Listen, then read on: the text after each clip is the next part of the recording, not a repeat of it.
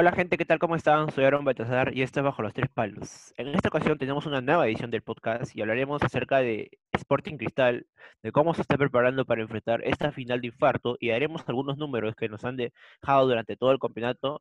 Y bueno, sin nada más que decir, doy paso a mis compañeros Franco y José. Cuéntenme, ¿qué les pareció la actuación de Sporting Cristal durante estas dos fases de la Liga 1? Hola Aaron, José. Bueno, Cristal empezó muy mal el torneo de apertura de la mano de Manuel Barreto creo que nunca le tomó la mano al equipo y eso se había reflejado en el torneo al estar prácticamente peleando los puestos de descenso hasta la llegada de Roberto Mosquera.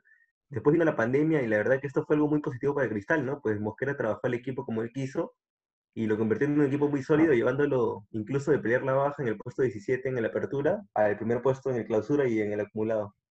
Sí, sorprendentemente le hizo bien este parón futbolístico, futbolístico, algo que no le ha pasado a muchos equipos. Y cómo no recordar al gran Roberto Mosquera, que nos dio una gran alegría en el 2012 y está muy cerca de darnos otra. Exacto, buen, buen técnico, sin duda alguna, ¿no? Eh, bueno, el sábado pasado Sporting Cristal ganó 3 a 2 a la Academia Cantolao y aseguró definitivamente su primer puesto en la tabla acumulada del 2020. Ya sabemos que esa tabla no determina el campeón de la apertura, aunque debería, ¿no? Pero sí nos puede servir para afirmar que, hablando sobre lo que ha sucedido eh, esta campaña de Sporting Cristal, que se perfila como mejor equipo del año, tal como lo fueron en el 2018 y 2019. ¿Qué opinan de esto? Eh, Cristal mantiene una regularidad de estos últimos años, ¿no? Prueba de ello es que viene campeonando en todos los años pares del 2012, llámese el 2014, 2016, 2018, y espero que este 2020 no sea la excepción. Considero también que tiene una idea de juego marcada, la cual es la posesión del balón, el equipo es efectivo y tiene un juego muy... algo que nos agrada a los hinchas y que otros equipos también quieren imitar. Sí, es un equipo admirable, tiene grandes jugadores y un juego digno. Eso se ha demostrado su jerarquía en los últimos años. Pero algo, que quería mencionar yo son las reglas y la tabla de posiciones. Tipo, yo sé que ha habido cambios que se han tenido que modificar por esa pandemia, pero esto no es algo nuevo, ¿no? Siempre se hace cambios y cada vez son diferentes, nos parece difícil de comprender y afectan a los equipos, como en este caso de Cristal. Claro, y bueno, así mismo se vienen 20 días de partidos decisivos que pueden ser tres o bien pueden ser cinco. Lo importante de esto, en todo caso, es que los celestes, digamos, están entrando en, en modo finales desde ya. ¿Qué expectativas tienen con respecto al partido contra Ayacucho de este sábado? Bueno, estoy convencido de que si Cristal les pide el fútbol al que nos estén acostumbrados, se va a llevar la victoria. De hecho, que va a ser un partido difícil, eso sí, ¿no? Ayacucho es un rival duro y que ha mejorado bastante, pero creo que Cristal tiene los argumentos suficientes para imponerse. Sí, va a ser una final legendaria. Si se dan cuenta, han pasado muchas cosas este año. Una de ellas es el parón futbolístico y cómo no hablar del descenso de Alianza. Sé que no viene al caso, pero aunque no lo crean, estas cosas influyen en el torneo y influyen en los jugadores. O sea, las ganas están ahí y ambos equipos lo van a dar todo. Yo no me quiero guiar por los colores, pero realmente veo mejor preparado a Cristal. Exacto. Y bueno, nos metemos de lleno a, la final de la fase 2 del torneo con Ayacucho. Es un único partido en el que si no hay un ganador en los 90 minutos se jugarán los suplementarios y, y si se mantiene, bueno, se lanzarán los penales, ¿no? Y bueno, Cristal no tenía como que una trance similar desde 2016 cuando jugó las semifinales con Deportivo Municipal clasificando precisamente en penales. Y bueno, una pregunta así directa, ¿no? ¿Creen que Sporting Cristal será capaz de ganar en los 90 minutos o se van a ir a suplementarios o mucho más? ¿Se irán hasta penales? Mira, como persona imparcial y también como hincha de Cristal, creo que Cristal puede resolver ese partido en los 90 minutos, ¿no? Recordemos más el último partido entre ambos en septiembre, en el Cristal se impuso por 2 a 1 sobre Ayacucho con goles de Sandoval y Cazulo y el descuento de la escuadra donde también Cristal fue el dueño del balón.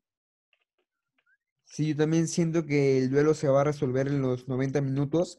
Bueno, sabemos que Cristal es un equipo goleador que ha marcado 58 goles en ambos torneos, a diferencia del Ayacucho, que solo ha podido marcar 37 tantos. Entonces, diferencia al arco creo que sí hay, ¿no?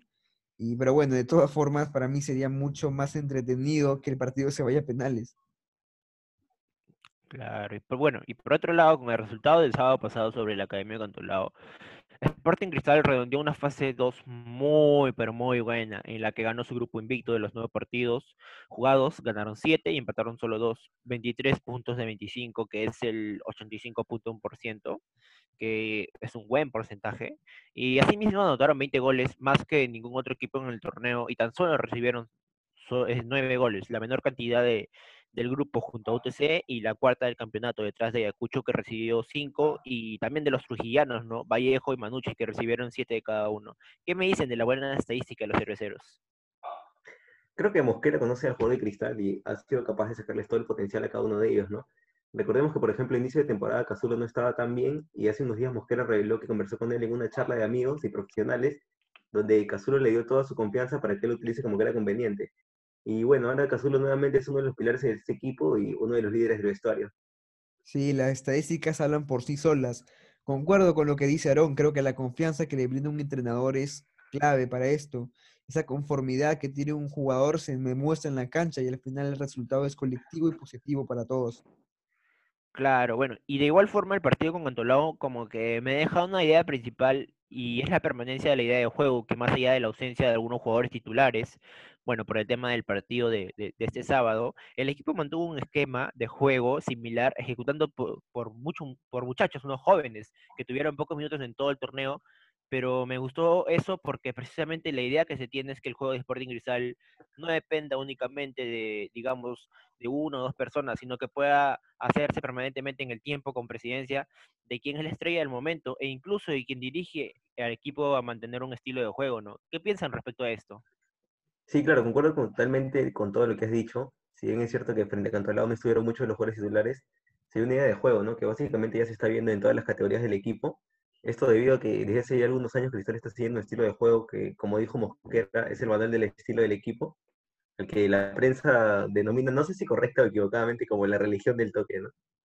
Sí, esto demuestra la calidad y la buena formación de la cantera, siendo firmemente que gran parte del futuro peruano se encuentra en el cristal, y no lo digo por ser hincha ni nada, pero los jóvenes están respondiendo en los pocos minutos que tienen. Y ojalá esto siga, esto siga así, tengamos mucho equipo por rato.